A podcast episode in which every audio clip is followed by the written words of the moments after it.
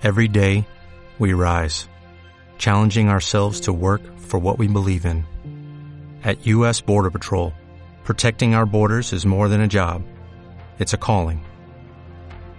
Agents answer the call, working together to keep our country and communities safe. If you're ready for a new mission, join U.S. Border Patrol and go beyond. Learn more at cbp.gov/careers. Hola, hola. Soy Luisa Ospina, abogada de Converse con estudios en propiedad intelectual, derecho de los negocios y legal design. Soy una enamorada, empernida de la vida. Disfruto las plazas de mercado, leer, escribir y viajar. Mi mejor terapia es abrazarme por las mañanas. Hola, soy Carlos Mario Muñoz, narrador de historias, comunicador por formación y sombrerero por derecho propio. Creador de contenidos, me gusta cocinarle a las personas y que me regalen vino. Criollo es una palabra con la que me identifico. Hola, hola, soy Verónica Silva, abogada con estudios en Derecho Tributario y Oralidad Argumentativa.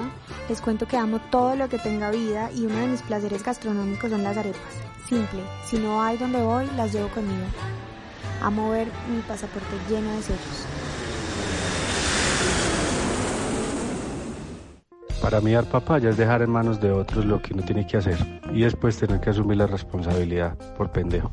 Puede ser por inocencia, porque no sepa exactamente que le estoy dando papaya, pero se la doy. Puede ser por pena, en algunos casos eso pasa, la gente le da papaya a alguien simplemente porque le da pena decir que no. O puede ser incluso por estrategia, porque me interesa que el otro sienta que tiene una ventaja sobre mí y después de alguna manera pues se la cobro. Eso es dar papaya dar todas las facilidades para que pase algo que no debería pasar, exponerse, arriesgarse, ser descuidado, muy imprudente y también muy inocente, dar demasiada ventaja a alguien, mejor dicho, dar papaya.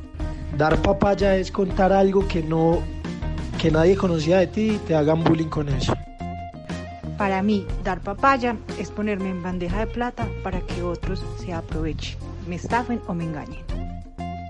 Dar papaya es darle ventaja a una persona con la que estoy haciendo un trato, un negocio, una conversación.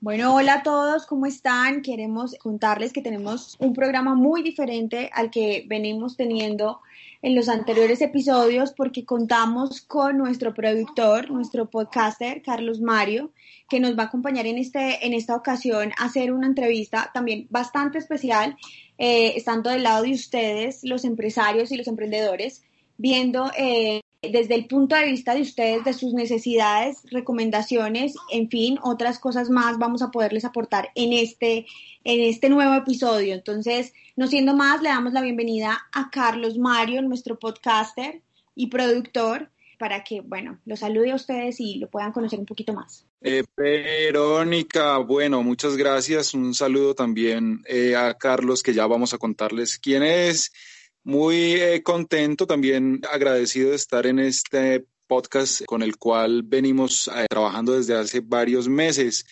Mi trabajo un poco más eh, en la parte, llamémosla de adentro de lo que es la estructura de este proyecto, pero también los puedo eventualmente estar acompañando en algunas de estas emisiones. Para hoy tenemos un programa muy especial, una persona que nos va a acompañar desde otra perspectiva, la que ya hemos eh, venido abordando en otros audios que hemos estado haciendo. Este hombre es ingeniero mecánico, tiene experiencia en el sector de las autopartes, repuestos automotrices, generadores eléctricos, eh, estudios de posgrado en gerencia de producción y el servicio y dirección de proyectos. Este empresario lleva 10 años trabajando con Industrias Gobi. Se dedica a la fabricación de, y venta de filtros para vehículos diésel y otras soluciones de, filtración industrial. 38 años, pereirano, y bueno, es un gusto tenerlo aquí. Carlos Silva con nosotros. Carlos, buenos días. Hola Verónica, hola Carlos, muy buenos días, muchas gracias por la invitación.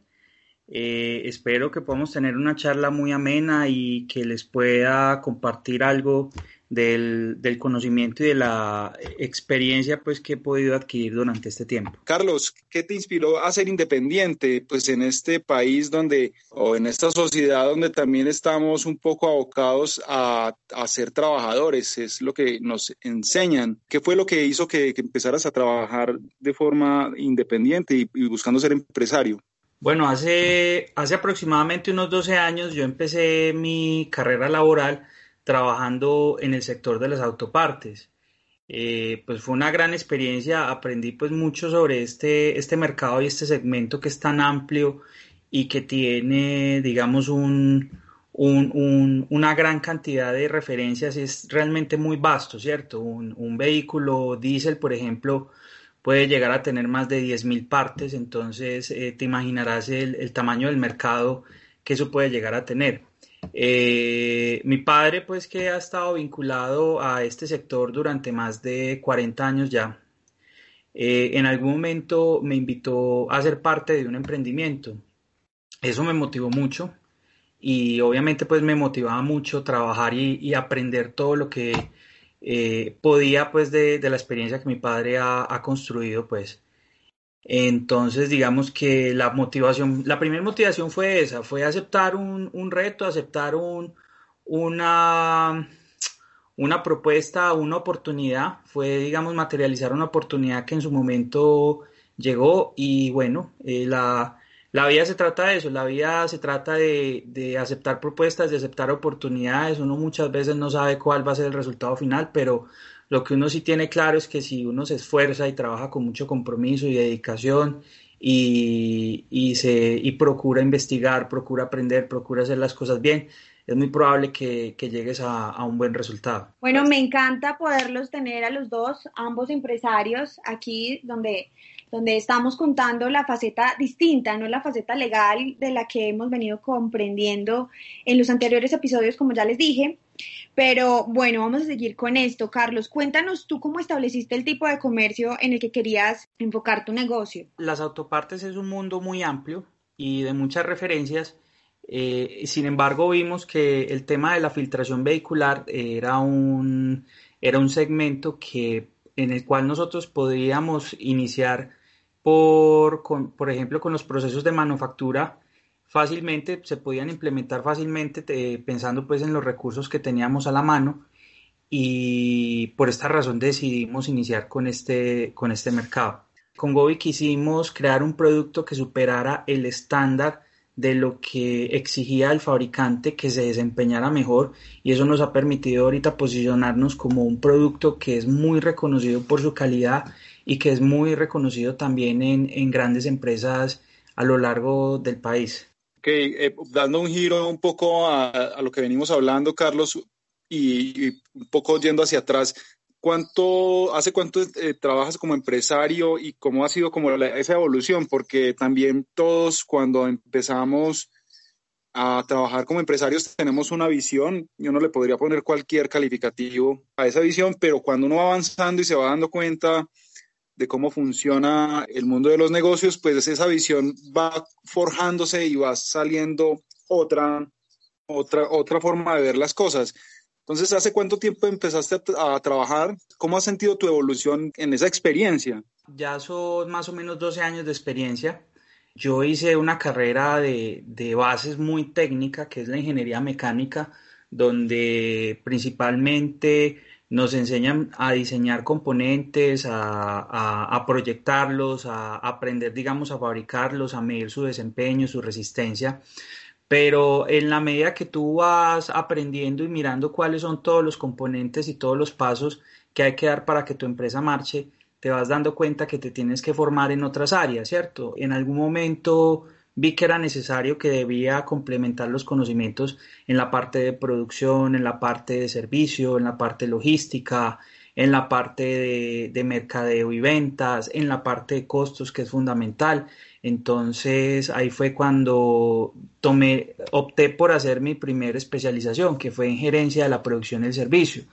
Esto es una recomendación adicional que también le podría hacer incluso a los, a los nuevos empresarios o incluso a los profesionales recién egresados que muchas veces quieren empalmar su pregrado, lo quieren empalmar directamente con una especialización. Yo pienso que es más la experiencia, tener al menos unos dos, tres años de experiencia laboral son las que más te van a decir realmente por qué líneas por la cual te quieres especializar o por qué líneas que realmente necesitas adquirir más conocimiento. En algún punto incluso llegamos a replantear si la ubicación del negocio si era la más, la más óptima o si podíamos tener una ubicación de pronto que se adaptara más a, lo que queríamos como empresa y a que nos permitiera expandirnos más rápidamente. Por esa razón, en el año 2016, nosotros que habíamos iniciado, de pronto esto no lo había contado en un principio, que habíamos iniciado nuestro negocio en el municipio de La Estrella, Antioquia, a unos 10, 15 minutos de Medellín. En el año 2016 decidimos trasladar nuestras operaciones al eje cafetero y esto nos ha facilitado temas logísticos, nos ha facilitado ponernos en contacto con clientes con los cuales no habíamos podido eh, entablar una relación comercial anteriormente. Bueno, Carlos, esta pregunta que sigue me encanta porque, porque hace parte de, de, lo que somos como podcast, ¿no? Y en, este, y en este momento nos encantaría que nos contaras cuál fue tu wake up legal, tu despertar legal dentro de, de toda esta experiencia como empresario, como emprendedor y bueno, ahorita sí como empresario consolidado. El wake up legal mío fue, fue hace algún tiempo cuando estuve aprendiendo sobre los temas de registros de marca, registros de patentes, ese tema me pareció supremamente interesante y uno no alcanza a medir el impacto que puede tener eh, en su negocio que uno no tenga su propiedad intelectual debidamente protegida o registrada, ¿cierto? Puede dar pie pues a, tener muchos inconvenientes e incluso pues este puede generar problemas grandes. Te, te, hago, por ejemplo, un pequeño, pues, o te pongo un pequeño ejemplo, como fue, por ejemplo, el caso de Bacol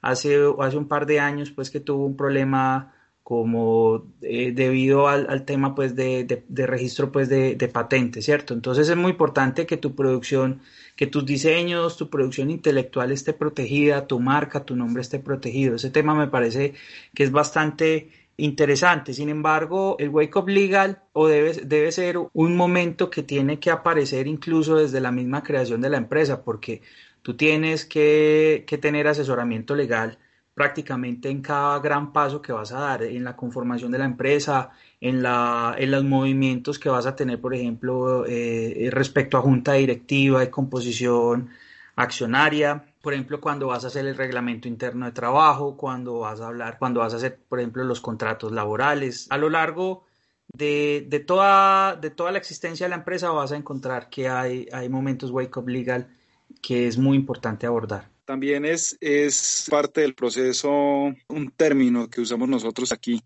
es dar papaya. ¿Cuál ha sido ese momento en que has dado papaya, Carlos, Carlos con Industrias Gobi? ¿Qué podrías decirnos al respecto? Bueno, Carlos, creo, creo que se da mucha papaya al momento de hacer el, el contrato laboral y de establecer la, la relación contractual con tus colaboradores. Yo creo que en el contrato deben estar muy bien especificadas las funciones, los horarios, las restricciones, cuáles son las causales de terminación del contrato, cuáles son las causales para generar, por ejemplo, una suspensión, cuáles son los términos de, también de la renovación, es súper importante. Muchas veces uno, uno cae a veces en el error de hacer contratos a un año y sin haber tenido en cuenta que, que es muy importante evaluar como un periodo de prueba de los colaboradores y ver cómo se van a desempeñar y lo realmente en el fondo es ver si ellos se sienten a gusto en la empresa.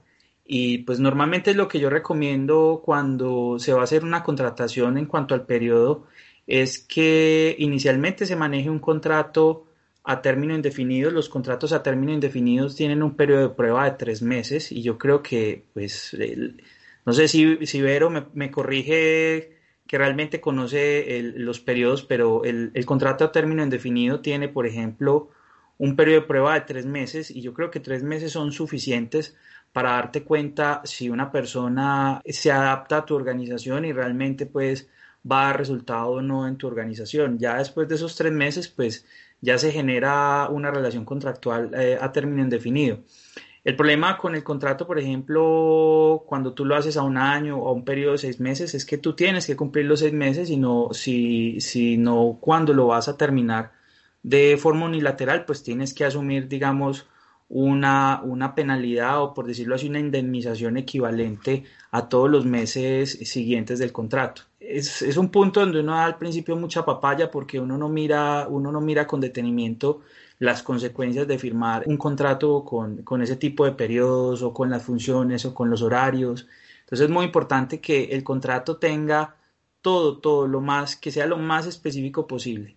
Claro que sí, Carlos, y sí, frente a, al, al tiempo de prueba, sí, son 90 días, tres meses, ahí como para hacer la aclaración. Bueno, hay una pregunta infaltable para este momento, Carlos, y es, pues definitivamente, tiempos de pandemia, tiempos COVID. Cuéntanos cómo ha sido la afectación en tu empresa debido a esta emergencia sanitaria declarada? Bueno, pues al principio fueron unos días de mucha ansiedad, sobre todo a finales de marzo, porque realmente no sabíamos cuál iba a ser el panorama, no sabíamos cuántos días íbamos a tener que estar en, cuarentena, eh, si íbamos a tener que cesar operaciones, fue realmente pues bastante complejo. Eh, fue un momento wake up legal pues gigante porque fue necesario leer muchísimo, leer eh, todos los decretos que salieron durante esos días, casi que salía un decreto diario, entonces había que estudiar muy bien las, las digamos, las, repercusiones que iban a tener esos decretos sobre, sobre todo lo que iba a ser nuestras jornadas de trabajo, ¿cierto?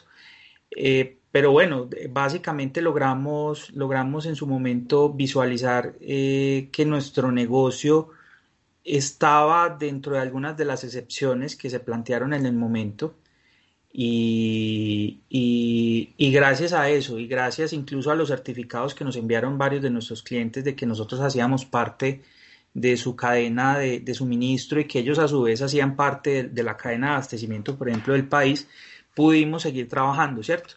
Obviamente cuando cuando, cuando regresamos al trabajo lo hicimos con unos protocolos muy estrictos de seguridad, no solo desde la parte física con el uso de los tapabocas, de incluso hasta más máscaras de plástico PET, sino que modificamos los horarios de, de, por ejemplo, los horarios del desayuno, los horarios de las pausas activas, ya no salía todo el grupo junto hacer esas actividades, sino que lo fuimos haciendo en grupos de a dos personas que comen incluso en mesas separadas.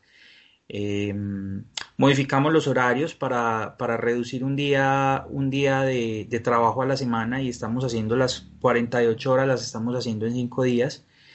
Y, y, bueno, realmente fue un tema de, de, no quedarse quieto, fue un tema de, de actualizarse mucho y, digamos que ha traído un par de cosas positivas, que ha sido que, que los procesos comerciales se han facilitado muchísimo porque eh, ahora es muy fácil reunirse con un cliente, ahorita es muy fácil gestionar una reunión con ellos. Antes de la pandemia no es que fuera difícil, pero las, las reuniones y las citas comerciales estaban sujetas a cancelaciones, incluso a mí me ha tocado cancelar reuniones estando en otras ciudades, estando ya en el aeropuerto. Y, y bueno, eh, ahorita pues los procesos creo que con videollamadas se han facilitado muchísimo. Entonces, también ha sido el momento como para, para pensar en que debíamos acelerar ciertos proyectos que teníamos pendientes porque si nos encontrábamos a puertas de que de pronto nuestro mercado disminuyera su consumo, pues teníamos que buscar clientes por otro lado. Entonces, desde hace algún tiempo tenemos en mente un proyecto de, de certificar a nuestra empresa como, como, posible exportador, certificar nuestros productos para que sean aptos para la exportación. Entonces empezamos ya a trabajar en eso. Eso, lleva, eso nos lleva de pronto a estudiar las normas ISO 9001, a prepararnos con entidades como por ejemplo ProColombia. Y bueno, ahí vamos en eso. Estamos también eh, lanzando nuestra propia marca de, de productos de, de empaque y de cartón corrugado y bueno, esperamos pues que, que todo lo que todo lo que nos obligó, ese cambio que nos obligó a tomar y acelerar la eh, debido pues a la, pandemia, pues lo podamos materializar pues en el transcurso de este año. Carlos, ok, muy bien, es muy claro todo lo que nos ha contado también. Es la oportunidad que han tenido, hemos tenido los empresarios para adaptarnos e incluso sacar un buen partido de este momento difícil pues para la historia de la, de la humanidad. Carlos, tres estructuras y hábitos infaltables para que la empresa sea productiva, rentable, exitosa, organizada. ¿Qué, qué nos podrías decir? Un paradigma con el que te educas cuando terminas una carrera técnica, por ejemplo en ingeniería mecánica, es que todo está construido o todo se rige a partir de, determinadas ecuaciones y que todo es preciso, ¿cierto? Pero encuentras en el mundo empresarial que no siempre es así, de pronto porque las empresas están, eh, digamos, envueltas en muchísimas variables. ¿Qué es lo que aprendes en el mundo empresarial? Que todo, todo gira en torno a casos de éxito. Y uno lo que trata de hacer con la empresa es es repetir esos casos de éxito. Entonces, por eso un hábito muy importante que debe tener todo emprendedor es la lectura. Y respecto al tema de emprendimiento y, casos de éxitos documentados, hay cientos y cientos y hay muchísimos autores y hay autores excelentes que, sería muy bueno que, todo emprendedor tuviera como su, biblioteca de, de, autores y que los estuviera siguiendo constantemente también en redes sociales y que pudiera y que pudiera absorber mucho conocimiento desde, desde ese punto. Entonces es un, ese es un, hábito infaltable, hay que leer mucho, el otro es que hay que aprender, hay que estarse actualizando todo el tiempo en materia legal, en materia técnica, en, en lo que sale en respecto a tema de manejo, por ejemplo, de personal, que es muy importante, todo lo que sale, digamos, en cuanto a nuevas oportunidades de negocio. Entonces el aprendizaje, estar actualizándose, es un tema que debes inculcar pues en, tu cultura. O sea, a diario hay que leer y a diario hay que aprender y absorber acerca de, todo lo que está sucediendo a, a, tu alrededor. Bueno, y el último, digamos, hábito es que uno tiene que aprender a no rendirse.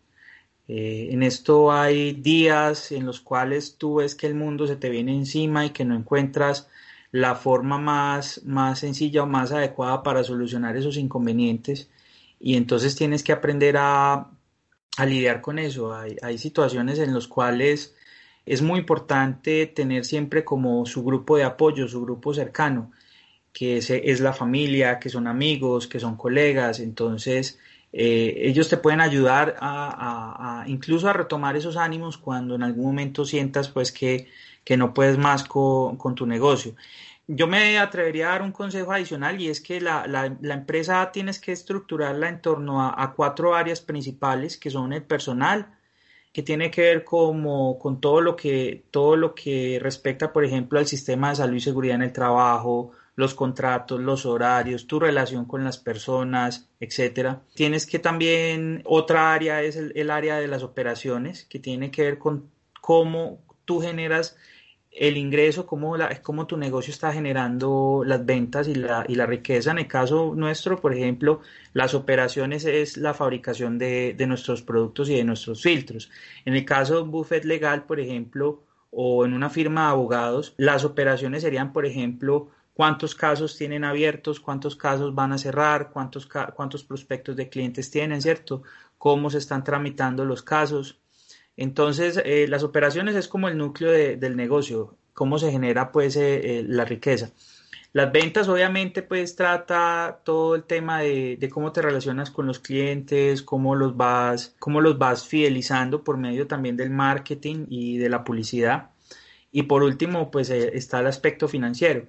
Si ves, yo dejo el aspecto financiero para lo último, no porque sea el menos importante, sino porque el aspecto financiero se va a ver reflejado el éxito de la gestión que hagas en las tres secciones anteriores. Si tienes un personal motivado, si tienes un personal que, que, te trabaja bien, si tus operaciones son eficientes y si tus procesos de venta logran mantener una relación permanente y de fidelización con tus clientes, entonces vas a ver que, por último las finanzas van a ser más un reflejo de todo, de cómo manejes las, las tres áreas anteriores. Cuando, cuando se fundó Viva Colombia, Viva Colombia se, se apalancó en la idea de que las aerolíneas de bajo costo estaban creciendo a nivel mundial, entonces era un buen momento para tener en Colombia una aerolínea de bajo costo, adicional a que en, ese momento en Colombia no había una aerolínea de bajo costo. Entonces, el éxito de Viva Colombia fue ese, que entendió el mercado y entendió el momento preciso para posicionar su producto acá en el país. Es muy, eh, otro consejo que podría dar sería entender desde un principio muy bien la parte de costos y la parte financiera. Es muy importante que cuando tú vendas tu producto tengas claro que si vas a vender un producto de calidad estándar, pues ese producto no se puede vender costoso, es un producto que se tiene que vender a un precio estándar, muy, muy al promedio del mercado, pero también garantizando que la inversión que hagas en materiales y en tiempo te den un retorno, ¿cierto? Te den una, te den una utilidad mínima. Y si tú piensas que tu producto es de muy buena calidad, tiene muy buenos materiales, tiene un proceso de elaboración muy especial, entonces lo puedes vender eh, por un alto valor. Lo que hace mucha gente y muchos emprendedores en un inicio es que tienen un producto muy bueno, pero lo venden barato para romper en el mercado y para que la gente los conozca, pero ya después no tienen forma de justificar cómo volver a su producto, cómo volverlo a, cómo volverle a subir el precio. Entonces un producto de muy buena calidad se queda con un precio muy por debajo de, lo que merece ser vendido y normalmente pues son empresas que no, que no prosperan. Entonces mi recomendación es conocer muy bien los costos, no regal, si, estás fabricando algo bueno, no tienes por qué salir a regalarlo, puedes venderlo a muy buen precio porque muy probablemente muchos clientes van a ver el, van a ver eso, van a ver esa calidad, van a ver ese empeño, van a ver pues esa, ese, ese diferenciador y van a querer pagar por eso. Entonces es muy importante conocer esos costos. Y bueno, y por último, es muy importante que te rodees de personas que te ayuden a crecer, que te rodees de, de mentores Hace poco, por ejemplo, yo aprendí un concepto que es que no necesariamente todas las empresas tienen que tener junta directiva, sino que pueden tener una junta asesora. Y en una junta asesora tú puedes reunir, por ejemplo, un grupo de amigos o un grupo de, personas que tú admires, como por ejemplo un docente que te haya eh, formado en, tu universidad o en tu colegio, un, un, amigo que ya sea empresario, un familiar que puede que no sea empresario, pero que lleve mucho tiempo trabajando en una empresa y que tenga mucha experiencia y puedes hacer como tu propia junta asesora con la cual te puedes reunir una vez al mes, dos veces al mes, como para que tú les presentes proyectos y ellos te ayuden como a darle forma, a redondear de pronto esas ideas que tengas para, para, que tu negocio pueda salir adelante. Muy grato escuchar esas reflexiones porque uno también puede identificarse y sé que los emprendedores y los empresarios que nos estén oyendo pueden ver en las líneas que, que vas narrándonos mucha empatía, pues uno se identifica con cada una de las cosas que estás diciendo. Creo que estamos eh, por cerrar nuestro podcast de hoy. Carlos, muchas gracias por haber estado con nosotros. Eh, ha sido un gusto escucharte también porque era hora de que un empresario que también se haya forjado en el campo a, fuego, como se dice, este, eh, dándonos aquí su experiencia, pues en este proyecto que hemos emprendido. Gracias por compartir con nosotros esta información, la experiencia, pues es bastante enriquecedor siempre o gente como tú que anda siempre saliendo de lo que hay que salir con cada dificultad, porque los empresarios siempre estaremos resolviendo retos, ¿no? Y a veces se celebra y otras veces hay que estar muy alertas. Esto es todo por hoy, señores. Lenka, muchas gracias. Eh, Carlos, muchas gracias a los dos. Quisiéramos preguntarte dónde podemos encontrarte, dónde podemos encontrar tu empresa. Danos por favor tus redes sociales, eh, las redes sociales de tu empresa, donde, donde podamos saber más de ti y más de lo que haces. Verónica y Carlos, muchas gracias por la invitación. De verdad me siento honrado de que me hayan invitado a participar en este espacio, de, de tener la oportunidad de contar un poco acerca de, de lo que ha sido mi vida en los últimos 10 años de, desde que decidí pues dar el paso, dar ese salto al vacío que es lleno muchas veces de incertidumbre, pero también de muchas cosas buenas que, que es animarse a ser emprendedor. Eh, entonces les quedo muy agradecido y, bueno, espero poderlos volver a acompañar en, en, en alguno de sus programas. Em, nosotros en este momento nos puedes encontrar en nuestra página web en eh, www.goifilters.com.